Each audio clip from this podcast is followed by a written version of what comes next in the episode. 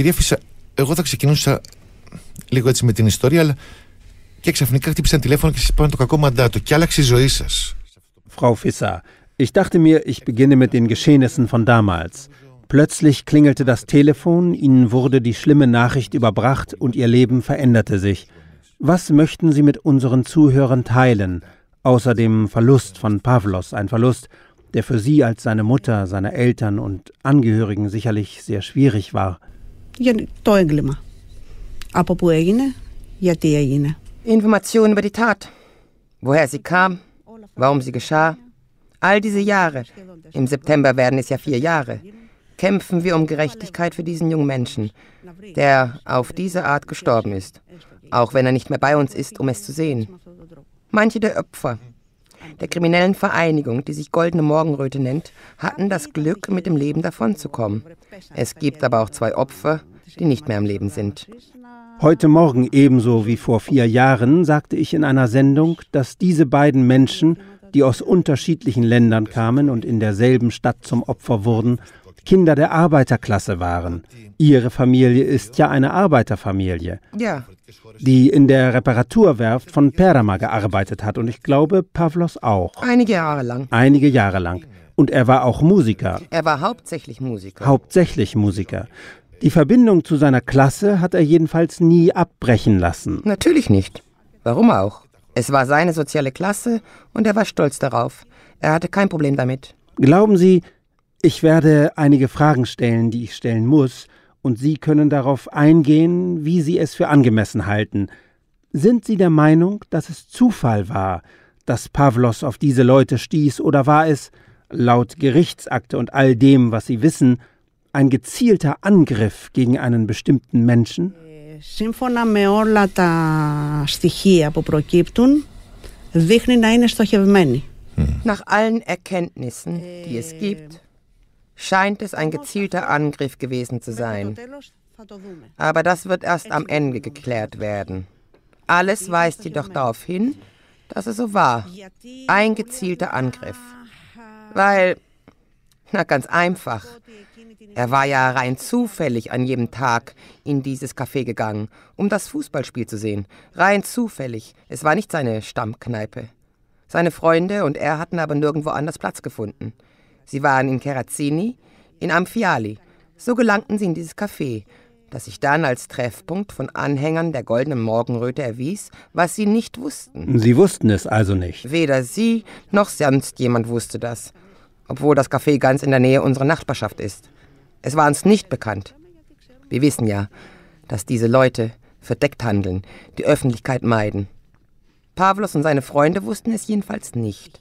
So gelangen sie dorthin und wurden umzingelt. Ich habe noch eine Frage dazu, wenn es für Sie nicht unzumutbar ist. Nein, Be ist es nicht. Beziehungsweise sofern ich Sie nicht damit überfordere. Es tut weh. Jeden Tag, jede Stunde, jeden Moment. Unser Leben ist an jenem Tag stehen geblieben. Seitdem leben wir einfach vor uns her. Nachdem die schlimme Nachricht kam, nach dem ersten Schock, was passierte dann? Gibt es etwas, das Sie mit uns teilen möchten, was die offiziellen Ermittlungen betrifft? Gibt es Dinge, die es wert sind, an die Öffentlichkeit zu gelangen? Ja, so einiges. Möchten Sie darüber erzählen? Ich bin, ich bin sehr unsicher in diesem Interview. Vielleicht können Sie mir ja etwas helfen. Ich werde Ihnen helfen und Sie mir. Womit soll ich anfangen? Alles, was auf Sie einen Eindruck gemacht hat. Und ob Sie als Bürgerin in diesem Fall gespürt haben, dass hinter Ihnen ein Rechtsstaat steht, der Ihnen bei der Trauer um den Mord an Ihrem Sohn beisteht. Natürlich nicht. Hier gibt es keinen Rechtsstaat. Woher auch? Zuerst, zumindest in den ersten Stunden, versuchten sie das Verbrechen unbedingt als Streit unter Fußballfans hinzustellen. Was sich aber als unhaltbar erwies. Sie haben es versucht, aber schnell fallen gelassen. Die Beweislage war ja eindeutig. Ja, sie war eindeutig. Und das haben wir ganz allein Pavlos zu verdanken. Wenn Pavlos nicht jene vier Minuten ausgehalten hätte und nicht zufällig ein Streifenwagen vorbeigefahren wäre, würde heute alles anders aussehen. Σας το λέω αυτό με πλήρη επίγνωση στο τι λέω. Δεν θα ήταν έτσι. Können Sie das näher erklären? Ich sage das im vollen Bewusstsein, wie schwerwiegend es ist. Alles wäre anders. Pavlos versuchte bis zur letzten Sekunde die Kontrolle über sich zu behalten. Er dachte weder an seine Verletzung noch daran, dass er sterben könnte.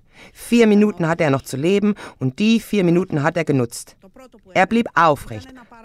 Also, das Erste, was er tat, war, dass er auf einer gut beleuchteten und großen Straße stehen blieb.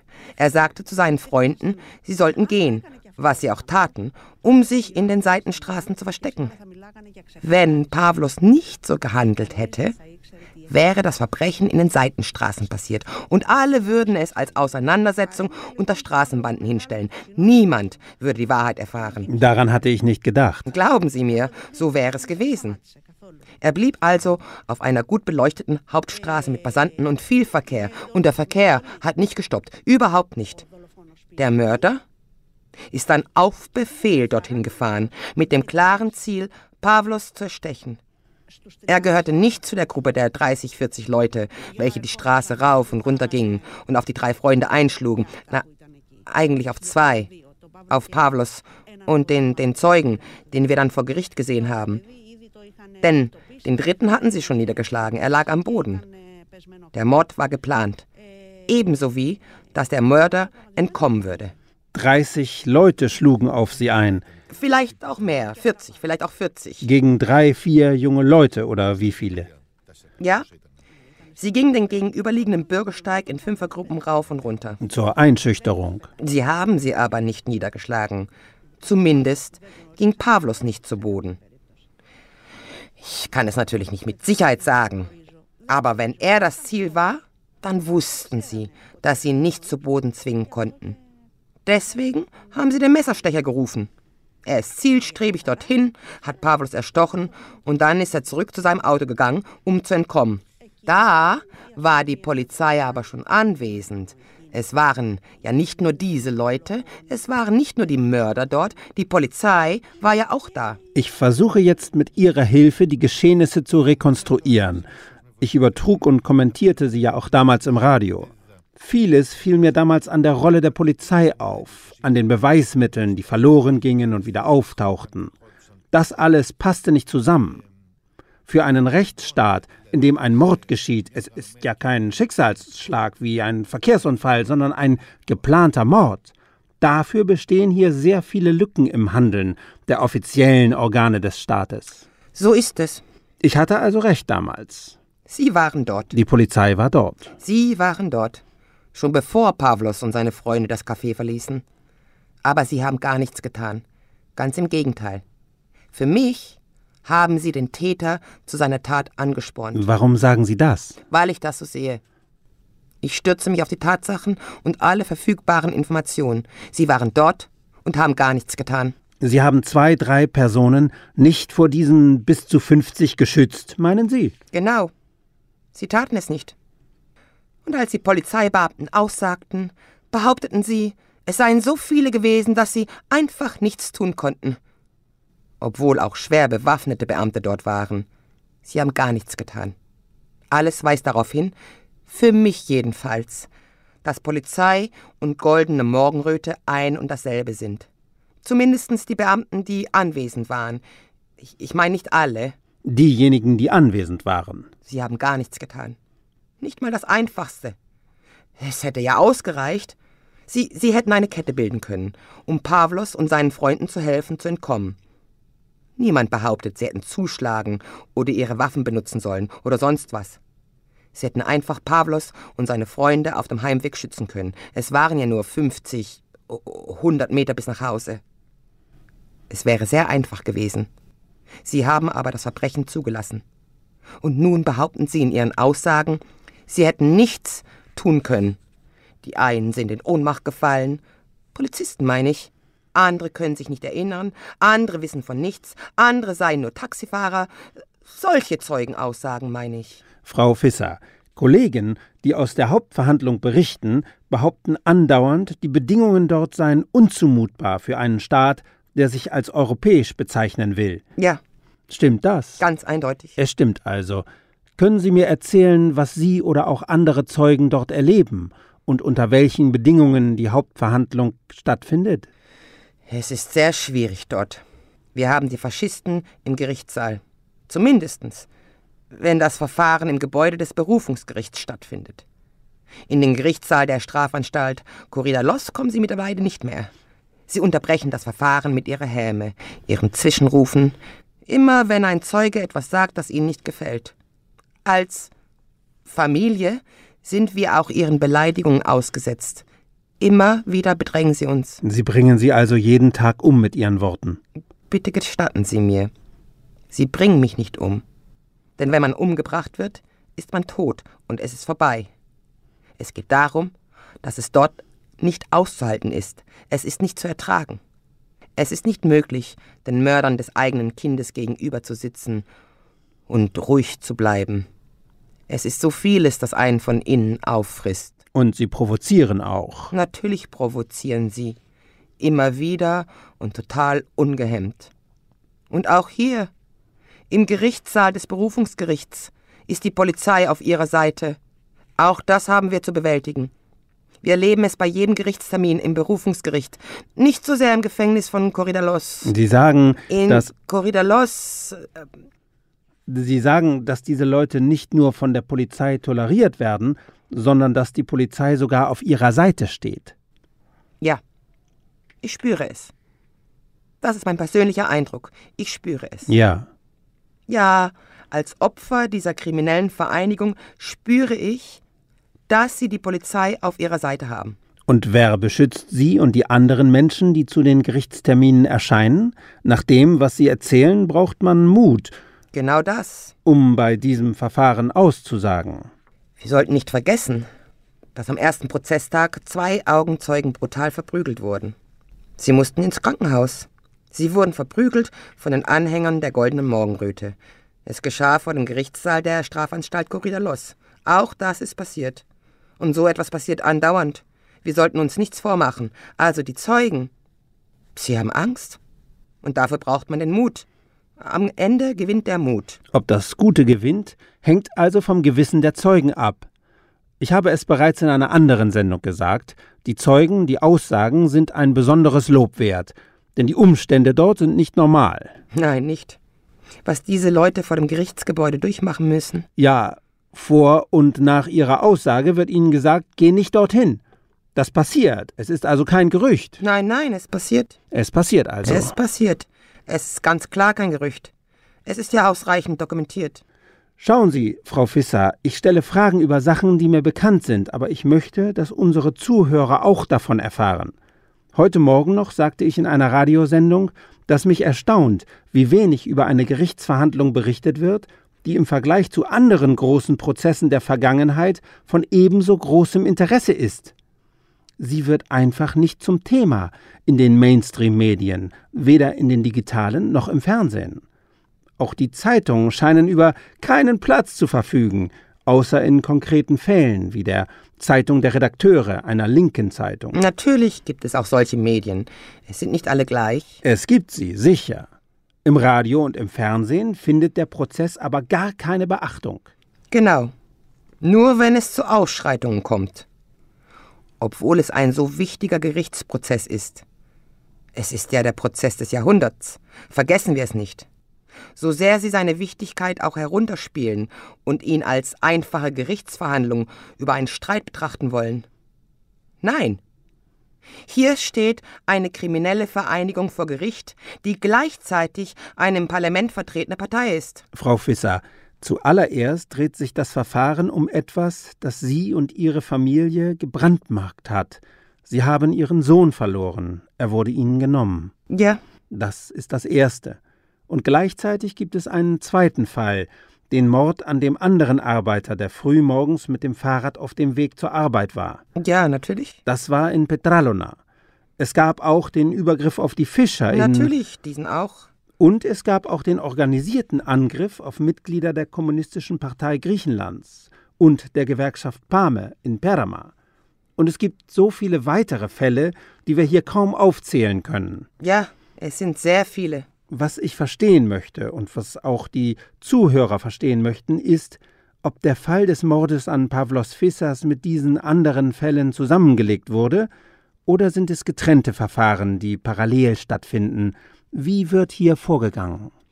Deswegen dauert es ja so lange. Alle Verbrechen wurden zusammengelegt.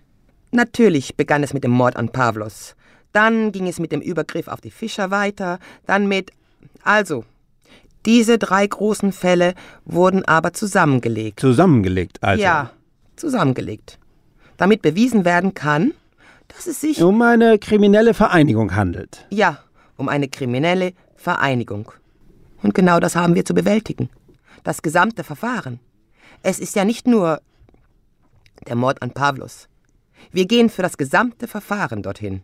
Gestatten Sie mir bitte noch eine Frage, bevor wir eine kurze Pause einlegen. Wie erklären Sie sich, dass die Medien diesem Fall ebenso wie ähnlichen Fällen so wenig Aufmerksamkeit widmen? Wie soll ich es mir schon erklären? Sie möchten es nicht. Sie werden schon Ihre Gründe haben. Sie möchten dem Verfahren keine Öffentlichkeit geben. Macht Sie das wütend? Oder tut es eher weh? Es macht mich wütend, natürlich. Zuallererst als Bürgerin dieses Landes. Weil eine kriminelle Vereinigung vor Gericht steht und ich nicht angemessen darüber informiert werde. Eine kriminelle Nazi-Vereinigung. Wir sollten das nicht vergessen. Es ist wichtig. Es handelt sich um eine faschistische kriminelle Vereinigung. Denn es gibt ja auch andere kriminelle Vereinigungen. Das ist von Bedeutung. Als Volk haben wir sehr schnell vergessen. All das ist nicht lange her. Vor gerade mal 70 Jahren gab es Faschismus in diesem Land. Genau denselben Faschismus. In unserem Land fand ein Genozid statt. Und wir haben es vergessen. Wir haben es nicht vergessen, Frau Fisser. Zum ersten Mal bin ich anderer Meinung als Sie.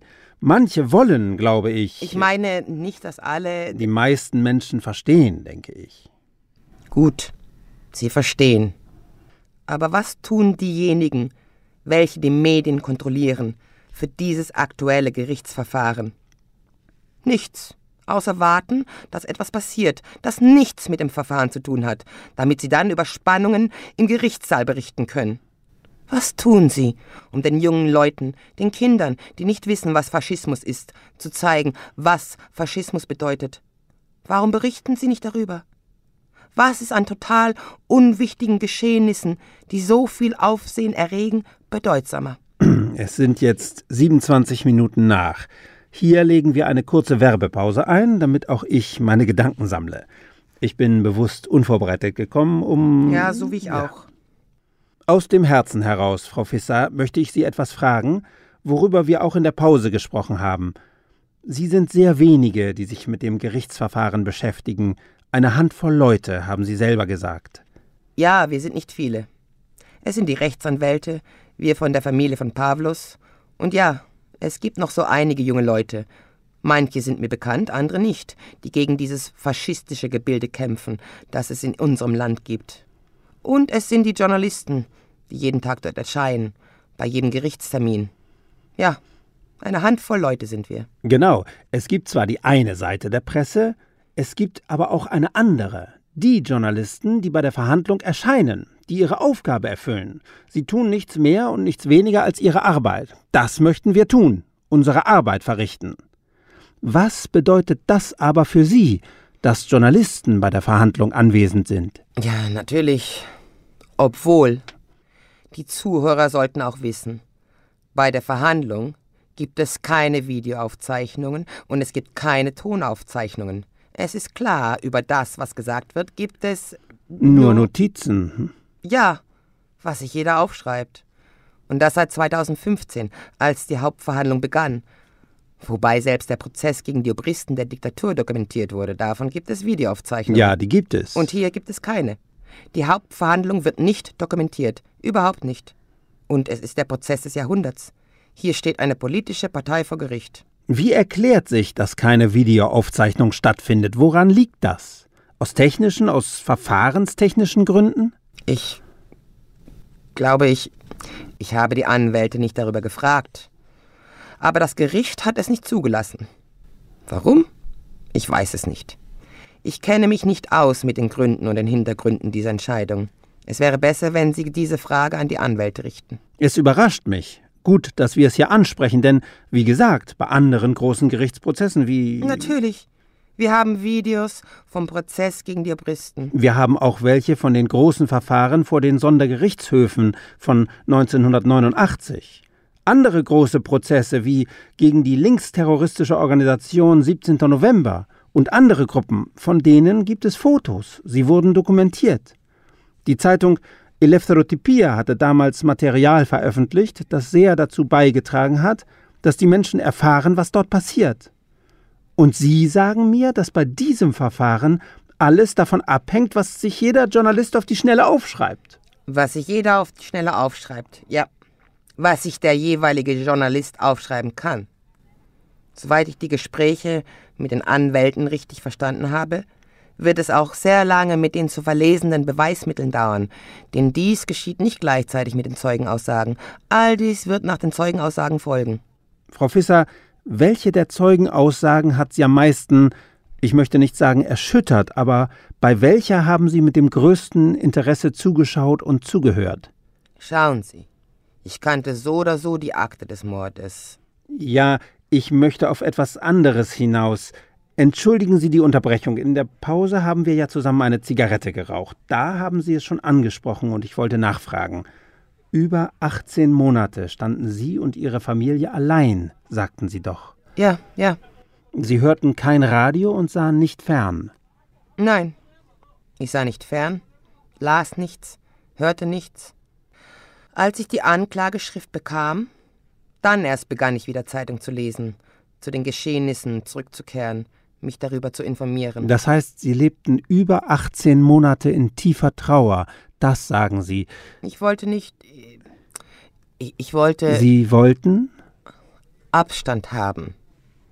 Ich konnte meinen Jungen nicht hier und dort abgebildet sehen. Auf jeden Fall versuchte ich, so gut ich nur konnte, mit dem Verlust umzugehen. Denn ich schaffte es nicht. Ich konnte nicht begreifen, dass Pavlos nie wieder die Tür aufmachen und hereinkommen würde. Zu dieser Zeit hörte ich seine Schritte überall in der Wohnung. Ich hörte ihn husten, ich hörte seine Stimme und Manchmal höre ich ihn immer noch. Damit muss ich lernen, umzugehen. Erst danach konnte ich mich darüber informieren, was genau geschehen war. Nun, was mich erschüttert hat, war einer der Zeugen, einer der Freunde von Pavlos, der da gewesen war. Es lässt mich nicht los. Ich werde es ein Leben lang nicht vergessen. Es war Conto Nicolas. Er war an dem Abend dort, er war nicht weggegangen, er war der Erste, der verprügelt wurde, aber ich glaube, er war der Einzige, den es so viel Überwindung gekostet hat, vor Gericht auszusagen. Er ist ein sehr, sehr ruhiger Junge, und als ich seine Aussage hörte, hat sie mich schwer mitgenommen, denn ich merkte, wie viel Überwindung es ihn gekostet hat, dort zu erscheinen. War es so schwierig? Ja, für diesen Jungen Natürlich waren alle Aussagen sehr schwierig für die Zeugen. Sehr schwierig. Ich habe es ja schon erwähnt. Es gab Polizeibeamte, die bei ihrer Aussage ohnmächtig wurden. Sie ertrugen ihre eigene Aussage nicht. Andere konnten sich nicht erinnern. Die meisten erinnern sich nicht. Natürlich die meisten. Erinnern sich nicht. Nein. Es war für sie wohl so, dass es nur ein Vorfall unter vielen war und sich nicht erinnerten. Ja, sie konnten sich nicht erinnern wie die Tat zustande kam, wie der Mörder in seinem Auto saß, bereit wegzufahren. Wenn der Streifenwagen nicht gekommen wäre, wäre es alles anders. Es kamen auch andere Leute, außer denen, die seine Freunde waren. Ja. Zum Gericht kamen viele Leute. Es kommen weiterhin viele. Der Professor für Verfassungsrecht, Nikos Alivisatos. Kam im Taxi. Es kam auch der Bürgermeister von Athen, Yorgos Kaminis. Sind solche Aussagen von Zeugen, die nicht am Tatort gewesen sind, die nicht verprügelt oder geschlagen wurden, nicht. Sie kommen, um auszusagen. Ich denke, es ist sehr wichtig, dass Sie vor Gericht erscheinen. Es ist tapfer und lobenswert. Aber was haben Sie Ihrer Meinung nach zum Verfahren beizutragen? Beweise natürlich. Beweise? Ja, Beweise. Tapfer sind aber eher die jungen Leute, die als Zeugen vor Gericht erscheinen und sobald sie das Gerichtsgebäude verlassen. Das steht außer Frage, Frau Fisser. Die anderen können ja auch mal eine Strapaze auf sich nehmen. Wissen Sie, ich betrachte sie mittlerweile mit gewisser Sympathie.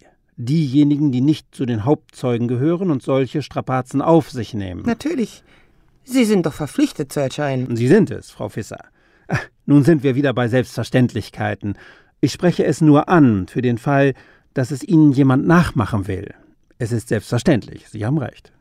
Wir werden Sie motivieren zu erscheinen. Das ist unser Teil, nicht Ihre. Wir müssen die Menschen motivieren, vor Gericht auszusagen. Wir müssen die Menschen wecken. Wir müssen ihnen sagen, weißt du, dort draußen herrschen Zustände, die mich heute in diese Situation gebracht haben. Und ich, ich hoffe, ich wünsche mir sehnlichst, dass sich nie eine andere Mutter in dieser Situation wiederfindet. Vielleicht trifft es einen anderen Menschen das nächste Mal und Sie ahnen es nicht. Sie ahnen es nicht. Was muss denn noch passieren? Oder müssen wir einfach begreifen, dass unsere Gesellschaft heute eine sehr schwierige Zeit durchmacht und dass wir alle Einigkeit zeigen müssen? Wir dürfen nicht denken, ah, es ist ja nicht meine Familie, lass also jemand anderes die Schlange aus dem Nest holen. Nein. Nicht nur wir sind betroffen, das Thema betrifft alle Menschen, das gesamte griechische Volk, alle, die keine Faschisten sind, meine ich. Ja, in diesem Land gab es immer schon Faschisten. Wir haben es 1943 gesehen. Wir haben es vor 1940 gesehen. Wir haben es 1967 erneut gesehen. Es sind dieselben, es sind ihre Nachkommen. Es sind ihre Nachkommen, dagegen kann ich nichts einwenden. Es sind dieselben. Sie haben ihre Kinder und Enkelkinder so erzogen. Auf diese Art. Und nun haben sie sich vervielfältigt und sind wieder an die Oberfläche gekommen. Es sind keine anderen, es sind dieselben. Sie sagten, eine Zeugenaussage, die Sie sehr erschüttert hat, war. Viele haben mich erschüttert, sehr viele. Ich sagte nur. Dass diese besonders war. Dass mich diese nicht loslässt. Ich, ich spürte es. Was ich sagen wollte, ist, dass man, wenn man die Zeugenaussagen hört und die Akte liest, sicher weitere Details erfährt und sich ein zusätzliches Bild machen kann, zusätzlich zu dem Bild, das Sie ja bereits von den Geschehnissen hatten. Sicher, aber zurzeit fällt mir ganz ehrlich nichts ein. Das ist sicherlich passiert, dass wir manchmal auch überrascht wurden. Aber ich kann mich nur schwer an so etwas erinnern. Ich denke da an die Zeugenaussage von Frau Katrivanu. Der ehemaligen Abgeordneten Vassiliki Katrivanu. Die. Auch an die Aussage dieses Dozenten vor kurzem. Sie meinen den Professor Herrn Alivisatos? Nein, nein. Den Dozenten an der Fachhochschule. Kurlis heißt er, glaube ich. Ja, Kulis. Kulis? Kur, wir finden es schon heraus. Nein, nein, ich verwechsel den Namen. Bei dieser Aussage sind sie so weit gegangen, die Zeugen zu erschöpfen. Es war eine lange Aussage mit Beweismitteln und man konnte sehen, wie die Verteidigung nichts unversucht ließ, um die Zeugen zu erschöpfen. Es gibt viele, sehr viele Zeugenaussagen und alle haben etwas beizutragen. Frau Fisser, wann wird die Hauptverhandlung abgeschlossen? Was sagen Ihre Rechtsanwälte? Sie können es auch noch schätzen. Aber ich glaube, es wird noch dauern. Es wird noch dauern. Noch eineinhalb oder zwei Jahre, denke ich. So lange noch. Fast die Hälfte ist vorbei. Werden Sie es aushalten? ich weiß es nicht, um ehrlich zu sein. Ich glaube, ich. Es kommt einfach der nächste Tag und solange ich auf meinen Beinen stehen kann, ja, ist es das. Der gemeinsame Kampf, der ausgetragen werden muss. Also werde ich keinesfalls aufgeben. Ob ich es aushalten werde, ob ich es ertragen werde, weiter dorthin zu gehen? Ja, auf jeden Fall. Ich werde weiter dorthin gehen. Werde ich so lange am Leben sein? Das weiß ich nicht. Aber solange ich lebe, werde ich auch zum Gericht gehen. So sehr Sie auch wollen, dass ich nicht dort bin. Ich werde da sein. Haben Sie je eine Entschuldigung gehört für das Unheil, das Ihnen angetan wurde? Natürlich nicht. Was für eine Entschuldigung. Eines Tages hätte ich aber gerne eine. Ich hatte ja von Anfang an angekündigt, dass ich gewisse Fragen stellen werde, um das Thema des Gesprächs ein wenig zu erweitern. Das gehört auch zu. Sie sollten sich mal Ihre Gesichter ansehen. Ich habe sie gesehen, Frau Fisser. Nicht nur haben Sie gar nichts bereut, Sie sind auch vulgär mir gegenüber. Mit der Art, wie Sie mich anschauen. Sie sind zufrieden mit dem, was Sie getan haben. Und Sie sagen es mir ins Gesicht. Mit Ihren Blicken mit ihrem Gesichtsausdruck, dass es mir zu Recht geschehen ist. So ein Kind zu haben. Ja. Aber sie, sie konnten nicht. Dein Stolz, ihr Hass. Euer Stolz, der Stolz aller Menschen, deren Hass.